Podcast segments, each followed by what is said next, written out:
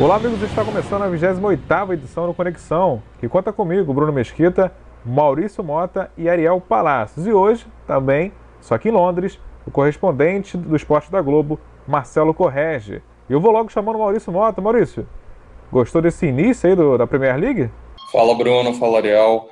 Bons jogos, né? É, como, como a gente esperava, a Premier League, que, na minha opinião, é o campeonato nacional de clubes mais equilibrado do mundo.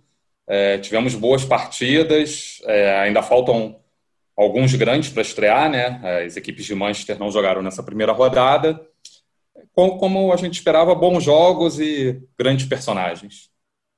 Agora, Ariel Palacios. Ariel, esses personagens aí que o Maurício citou, que mexem altas cifras no futebol mundial, não é verdade?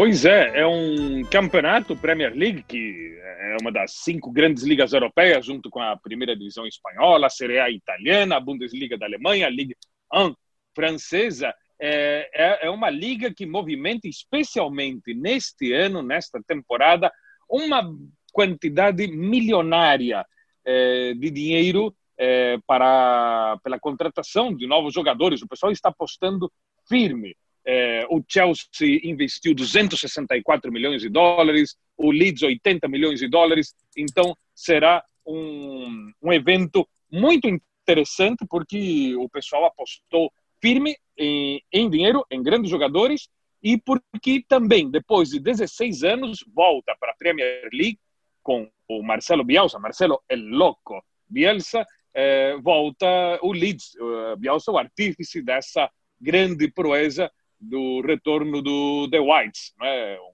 clube que em tempos passados foi três vezes campeão da Inglaterra e convivia outrora com os grandes clubes da Europa nas, nas competições internacionais. Bom, agora está de volta e vamos ver como é que será a coisa. Vai ser muito interessante. Eu acho que vai ser bem, bem divertido.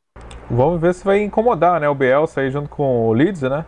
Se vai incomodar aí os grandes aí nesse, nessa Premier League, campeonato que é sempre atrativo. Para começar, né, você que está ouvindo Conexão, a gente vai trazer um resumão aqui, a expectativa, na verdade, né, para a temporada. É, e quem traz essa, esse resumo é o correspondente da Globo, Marcelo Correja. Olá, amigos do Conexão, prazer falar com vocês mais uma vez. Premier League promete nessa temporada 2020-2021. A janela de contratações continua aberta, por isso há muita expectativa em torno de quatro clubes grandes que ainda não mostraram a que vieram nessa janela. Tottenham Hotspur, que contratou o Doherty para a lateral direita e também o Royberg para o meio-campo, mas ainda precisa de um reserva para o Harry Kane, mais um jogador para o meio de campo, segundo o Mourinho tem dito. O próprio Manchester United, que precisa de mais contratações. O Liverpool, que ganhou tudo no ano passado, mas ainda quer alguns jogadores. O Thiago Alcântara tem sido muito citado por aqui como um possível reforço para o Liverpool. E principalmente o Manchester City, que sonhou com o Lionel Messi, mas acordou sem o melhor jogador do mundo. O argentino vai ficar pelo menos mais uma temporada no Barcelona. E aí, quando for terminando essa temporada, o flerte recomeça. Quem abriu os cofres até agora foi o Chelsea o time aqui de Londres, depois de um período sem contratar, por causa de uma punição relativa ao fair play financeiro, viu Roman Abramovich, seu dono russo, liberar o dinheiro para trazer jogadores de futuro do futebol alemão. O Kai Havertz, que foi o grande destaque do Bayer Leverkusen na última temporada na Bundesliga, e o Timo Werner, que já vem se destacando há muitos anos no Leipzig e na seleção alemã, tem apenas 24 anos e agora vai jogar na Premier League Além, é claro, do Thiago Silva, zagueiro brasileiro do PSG, ex-Milan, por onde passou jogou bem e é uma esperança de corrigir problemas defensivos do time do Frank Lampard. O outro time que se reforçou muito entre os seis principais aqui da Inglaterra foi o Arsenal, que tirou do Chelsea o William, um jogador muito regular e muito reconhecido aqui na Inglaterra, e trouxe um outro brasileiro bem interessante, o Gabriel Magalhães, zagueiro que se destacou no Lille, tem apenas 22 anos de idade, jogou no Havaí, no Brasil, mas veio muito bem recomendado e por um bom preço, mais de 20 milhões de libras. Façam as contas aí, vezes 6, vezes 7 para reais, para vocês entenderem. Enfim, é um jogador que custou caro. Isso mesmo, Corrégio. O brasileiro Gabriel Magalhães, que chegou no Arsenal, né, um dos brasileiros que chegaram, fora ele chegou o William também, já tinha o Davi Luiz, além do Edu Gaspar, que é do cargo que, que se encontra hoje no cargo executivo. E o Gabriel Magalhães, Maurício, chegou já mostrando um cartão de visita, né, marcando gol. É o Gabriel Magalhães, que é pouco conhecido né, aqui para o público brasileiro, como o Corregis falou, um jogador que aqui jogou no, no Havaí, estava no futebol francês, é, chegou ao Arsenal, chegou, foi anunciado nessa semana, jogou, começou como titular, jogou bem, fez gol, deixou uma boa impressão. Assim como o William, né? O William tem, tem muitos anos de futebol inglês, a adaptação para ele não, não é problema, né? Sim. O William estava no Chelsea há muito tempo, é, chegou no Arsenal também, teve uma grande atuação, o William. O William é, deu duas assistências nos, no 3 a 0 sobre o Fulham, botou uma bola na trave, deixou, deixou uma boa impressão. E a torcida do, do Arsenal não se importou com o passado dele com o Chelsea. O William é, é, chega para reforçar. Com certeza deve ter o dedo do, Edu Gaspar, né, que, como você bem lembrou, é o dirigente máximo lá do, do Arsenal. Né? Edu Gaspar e o William se conhecem há muito tempo da, da seleção brasileira. Com certeza o Edu indicou ao, ao treinador, né, ao Arteta, e o William chegou e parece que vai dar alegrias para a torcida do Arsenal, que está precisando de alegrias, né? O Arsenal é, não conquista o título desde 2004. É a maior seca dos times grandes ingleses, né? Agora que o Liverpool, enfim, conseguiu ser campeão. Então o Arsenal está com esse jejum aí de 16 anos. E a vitória vem em cima do Fulham, né? Outro time que veio da segunda divisão. Uma vitória de 3 a 0, né? Já para mostrar é, para que veio o Arsenal. O Fulham que tem um estádio bem peculiar, não sei se o Ariel pode comentar, mas é um, fica, no, fica no bairro residencial, assim. Inclusive o vestiário é uma casinha nos fundos, é um, é um time bem, é, bem raiz, né, vamos dizer assim, comparado aos outros grandes estruturas, como até no o time, outro time que a gente vai comentar agora, que é o Tottenham, né, que é um estádio belíssimo, é, recém-inaugurado aí para essa temporada, já, já jogou na temporada anterior e é um dos estádios mais modernos da Europa.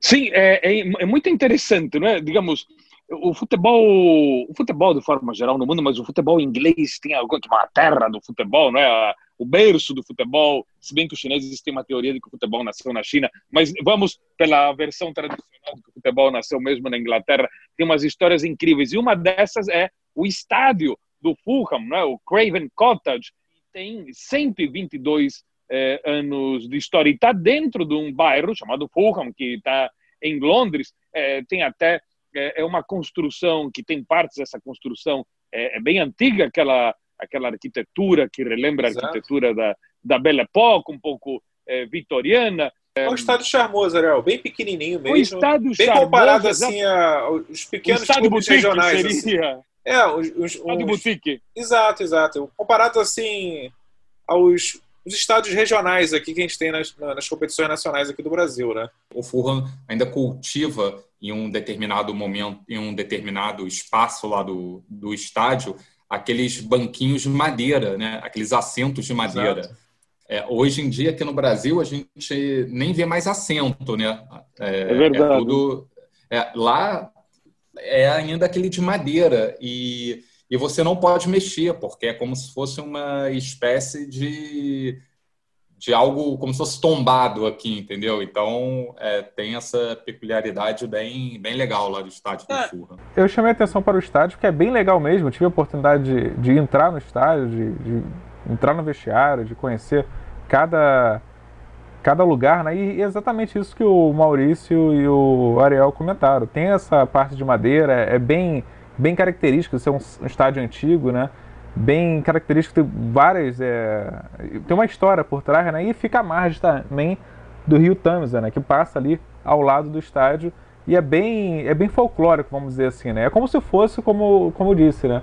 Um estádio de um time regional aqui do, do, do Brasil, bem pequenininho, bem confortável e agradável, né? De assistir uma, uma bela partida de futebol Perdão, falando em clube regional, eh, me lembrei agora de uma conversa bastante cômica dias atrás, quando foi confirmada ali a, a ida do Gabriel, do Gabriel Magalhães, né, para o, Arsenal, né? Se não me engano, a assinatura foi primeiro dia primeiro 2 de, de, de setembro, né?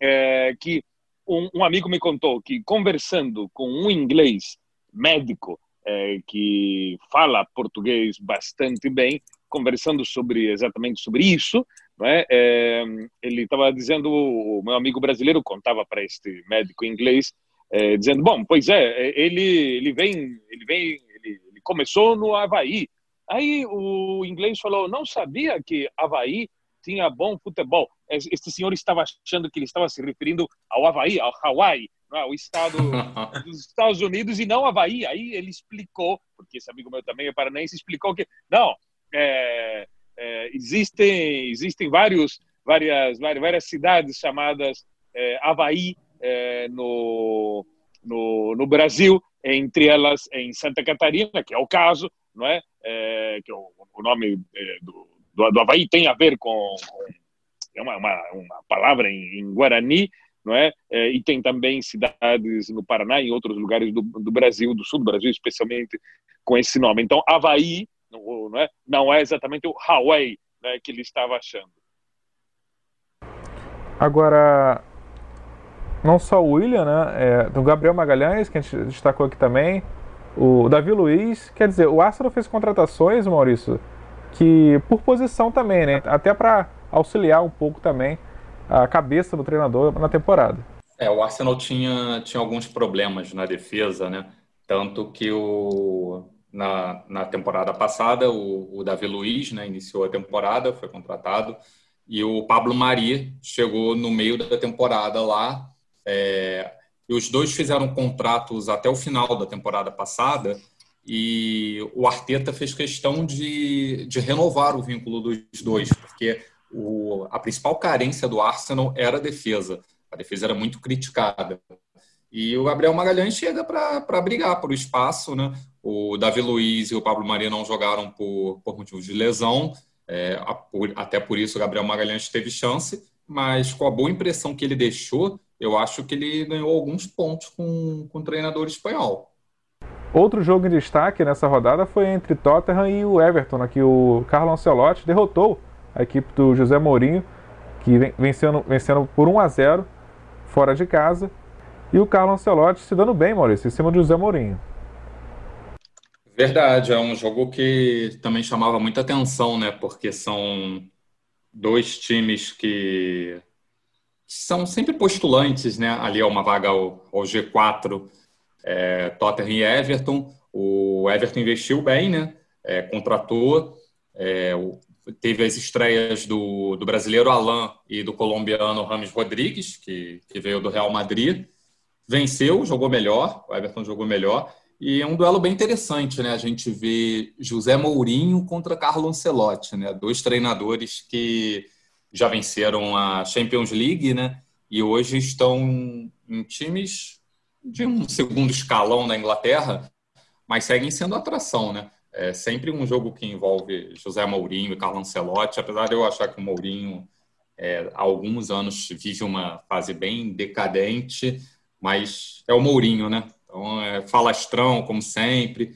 Mas foi um jogo legal, foi um jogo legal, que teve o, um dos destaques do Everton, é o brasileiro Richarlison, né? Que teve até uma chance no primeiro tempo, é, quase abriu o placar, mas chegou a driblar o goleiro, mas na hora do chute mandou a bola para fora foi, foi um jogo bom e eu acho que o Everton vai, vai brigar mais acima que o Tottenham.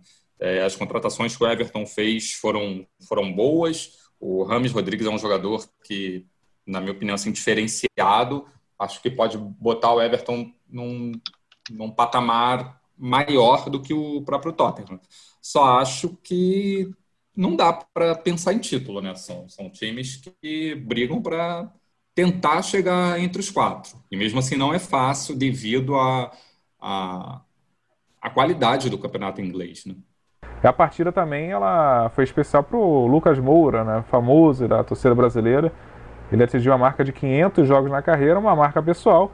Outra marca pessoal, Ariel, é, e que esse ano completa 20 anos de, de carreira de um dos maiores treinadores aí, né? Amados por muitos e por outros nem tanto, né? Que é o José Mourinho, treinador hoje da equipe do Tottenham.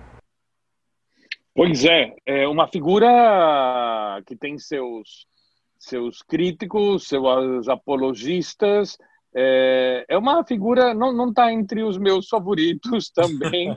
Eu acho que isso aqui já acabou, acabou virando um, um certo consenso. Eu acabo, eu prefiro um estilo mais um estilo mais é, sóbrio, polêmico em certas coisas, mas um estilo mais sóbrio, mais científico, digamos assim, do, do Marcelo Bielsa, não é? é Mourinho está dentro daquele estilo como o Carlos Bilardo, a forma de ser que não é exatamente. É, pode ser que tenha alguma legiões de admiradores desse estilo mais. É, de falar de forma mais retumbante, mas não, eu, eu prefiro os que os mais calados e os que fazem mais. Agora, Ariel, agora falar de um amigo seu aí da Argentina, Bielsa, que conseguiu levantar o Leeds para a primeira divisão depois de 16 anos e teve logo como primeiro desafio uma pedreira, né? O Liverpool, que é o atual campeão do mundo e atual também campeão inglês, né? Muito difícil, mas não deixou, perdeu o jogo, mas não deixou feio, né? Não deixou barato. Jogou de igual para igual. Foi, foi um, um, jogo muito interessante, foi um jogo é, duro e, é, embora o, o, Leeds tenha tido uma, um grande desempenho, mas foi superado pela hierarquia do, do Liverpool. É, ele, o Bielsa, ele fez algo que ele já fez em outras ocasiões. Ele, ele reconheceu o, essa vitória do Liverpool. Ele até declarou que eh, foi uma derrota justa. A, a, frase dele é esta: abre aspas, foi uma derrota justa perante um rival que custou muito para poder, para tentar neutralizar é, eles, ele, é, essa foi a análise é, dele. Ele disse que faltou para o Leeds é, construção mais constante no jogo ofensivo, e, e, nós sabemos que o jogo ofensivo é a parte forte do, do Bielsa, então é, é, uma das coisas que o Bielsa tem feito com muita frequência, elogiar é, o adversário e elogiar muito bem. Não é? Eu acho que isso que é o que torna ele é, bem, bem interessante. Né? Eu acho que isso que é, o, é um, um, dos pontos é, fortes do Bielsa. O Bielsa também, após a, o fim do jogo, ele, ele gerou outra dessas cenas bastante peculiares quando o tradutor estava fazendo... O Bielsa não fala inglês. O Bielsa ficou claro que pode ser que não entenda o inglês perfeitamente, mas ele, ele consegue perceber algumas coisas o suficiente para ver se a tradução é, do que ele está falando está sendo bem feita ou não está sendo exatamente é, bem feita, não é? Então ele ele percebeu que o, o tradutor é, não estava traduzindo exatamente do jeito que ele de forma literal e aí ele foi na hora corrigindo o tradutor e até foi pedindo para o tradutor falar mais alto, não é? Porque alguns jornalistas não estavam conseguindo ouvir o que que o que que o que, que ele estava falando. Ele até falou, fale mais forte, não é? Não percebe que estão fazendo um esforço danado para para ouvir o que você está é, falando. É? Com aquela então, delicadeza, é mais, né? Com aquela delicadeza, exatamente. Mas ele se dá muito bem com o tradutor dele. É, o tradutor dele acabou virando até uma, um personagem, uma figura paralela ao Bielsa desde a chegada do Bielsa do Bielsa ao, ao Leeds. É, há uma outra coisa engraçada do Bielsa que perguntaram para ele é, um, um, jornalista perguntou para ele sobre uh, uns dias atrás sobre o, o estilo é, heavy metal do Jürgen Klopp, né? E aí o, o, o Bielsa respondeu: Olha, desculpa, eu não posso fazer declarações a respeito porque eu não entendo é, dessa parte desse estilo musical. Então, sobre para ele ficava difícil fazer alguma metáfora com heavy metal porque ele simplesmente não estava por dentro do que, que era exatamente o heavy metal. É, esse é o Bielsa. No final, no final o Bielsa ficou traduzindo o tradutor, né, Ariel?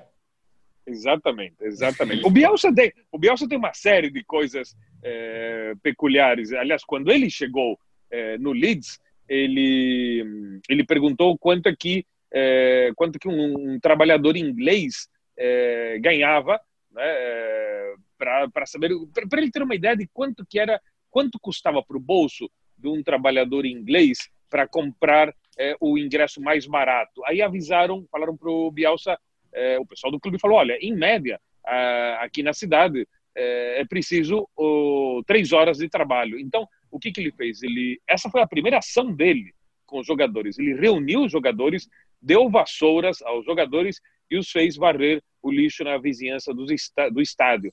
É, e com isso, o que ele queria, ele explicou depois, é que ele disse: vocês precisam entender o esforço que a torcida faz para vir ao estádio e para vir estimular a gente a vencer, né?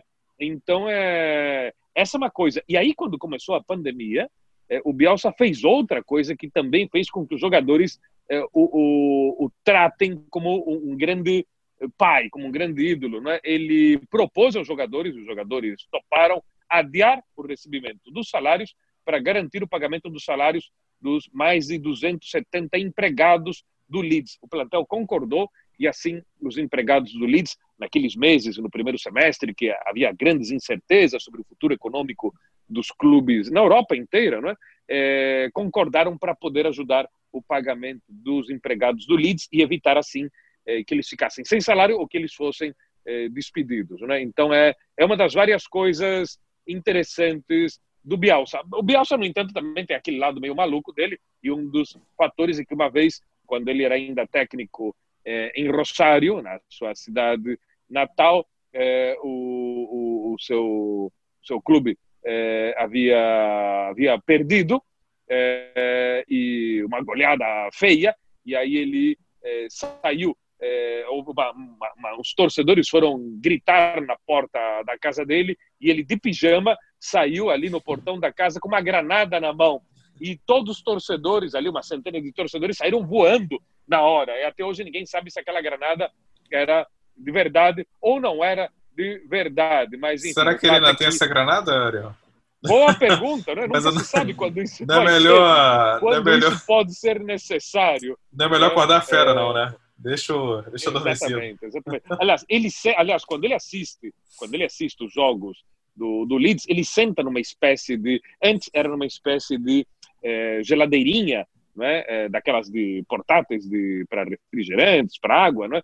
E depois ele substituiu essa geladeirinha, ele não queria usar um banco, ele sentou naquilo porque aquilo estava na altura certa. Agora ele senta numa espécie de balde né? E agora já botaram um logotipo no balde, uma propaganda no balde, o pessoal do clube não é tonto, né? E o balde, esse balde com balde azulado, está sendo vendido horrores em Leeds, porque todo mundo quer ter um balde do estilo do balde, no qual, virado para baixo, evidentemente, o Bielsa senta durante os jogos. Uma cena, uma cena que eu lembro do, do Bielsa quando ele era técnico na França, técnico do, do Lille, é, do Lille. numa dessas, é, numa dessas que ele ele chega, né, dá orientação na, na lateral, volta e senta, numa espécie de, como se fosse um isopor, né? É, era assim.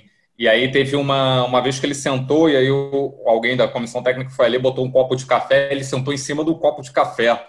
Não sei se vocês lembram, né? Ele sentou em cima de um copo de café. Mas o, o Bielsa ele é um personagem assim muito muito marcante, assim, um, um dos personagens um dos melhores personagens do, do futebol. Em Leeds Sem ele dúvida. já é nome de rua, já tem estátua. Exato.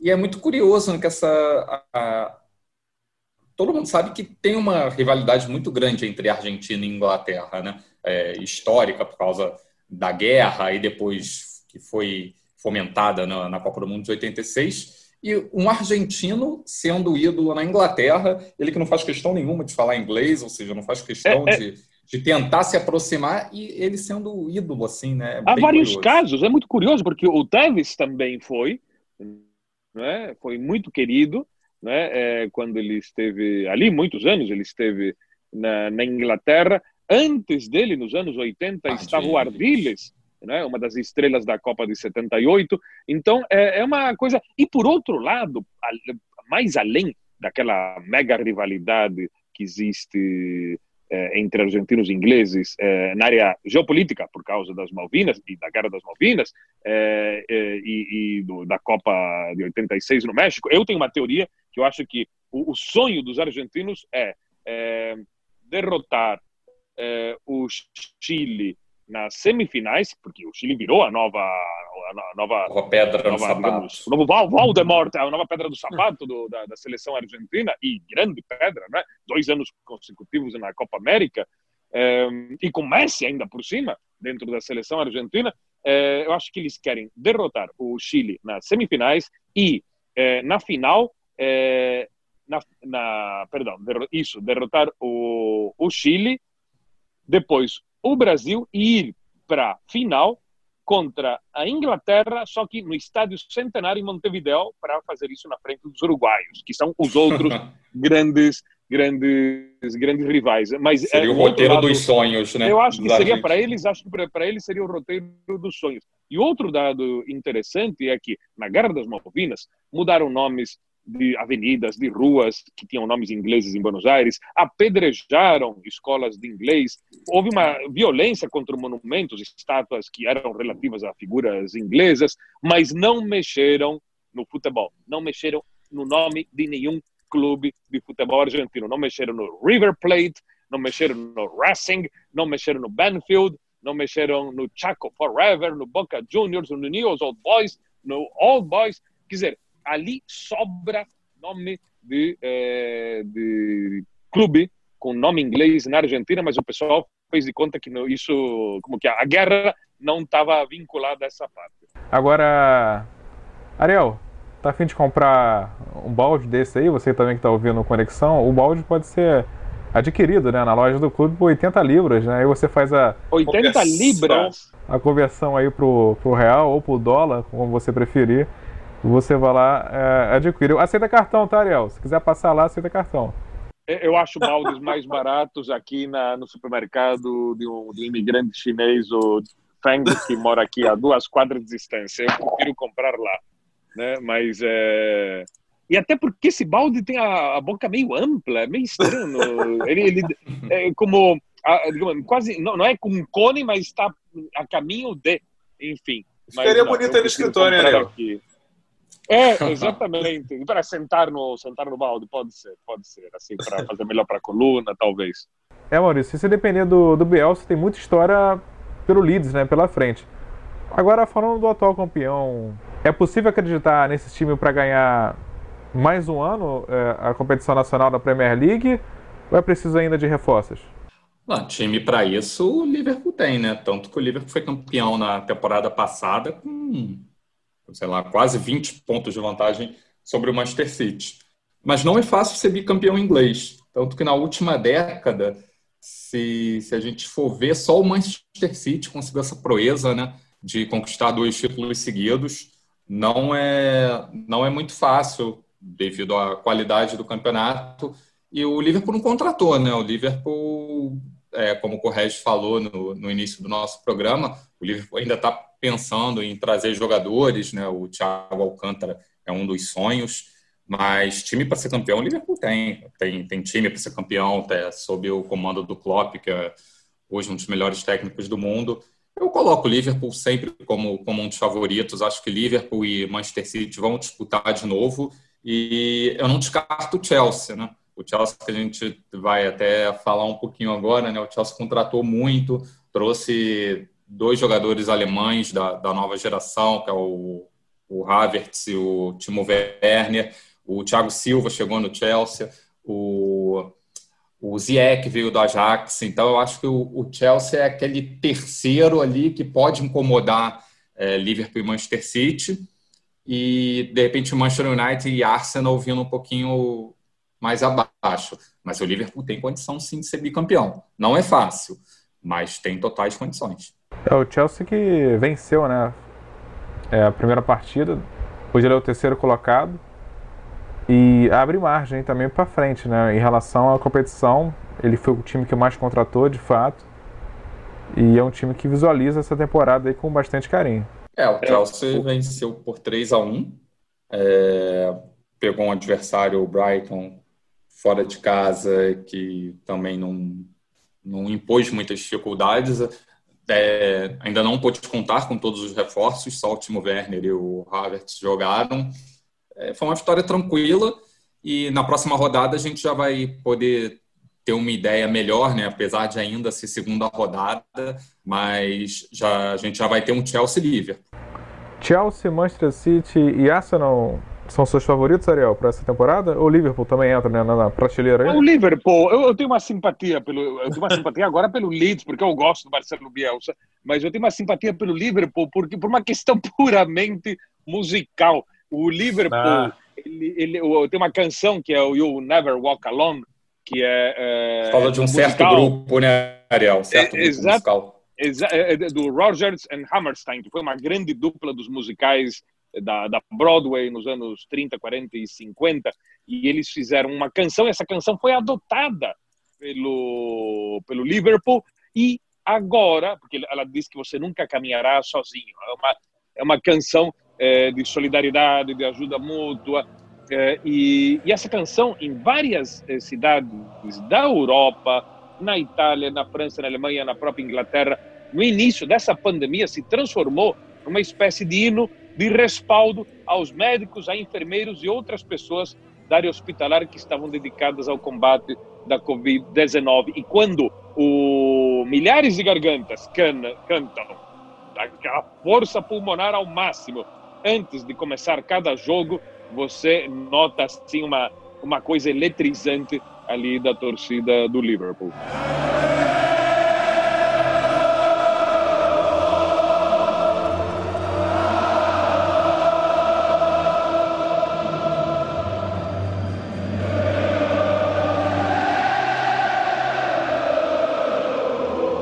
É verdade, Ariel. A música que realmente inspirou aí os médicos, né? E também as pessoas que estiveram em casa esse tempo, período todo. Uma música bem cativante, né? E com, e com história também, né? E ainda mais foi aproveitada nesse momento especial. É... Posso fechar o pub aqui, gente? Vamos fechar o pub hoje aqui do falando do campeonato inglês. Fim de mais uma conexão. Para ouvir essa e outras conexões, basta ir no ge.globo/podcast ou no aplicativo de áudio sua escolha, além no Twitter. Esse programa tem a coordenação de Rafael Barros e a gerência de André Amaral. Até o futuro e continue conectado.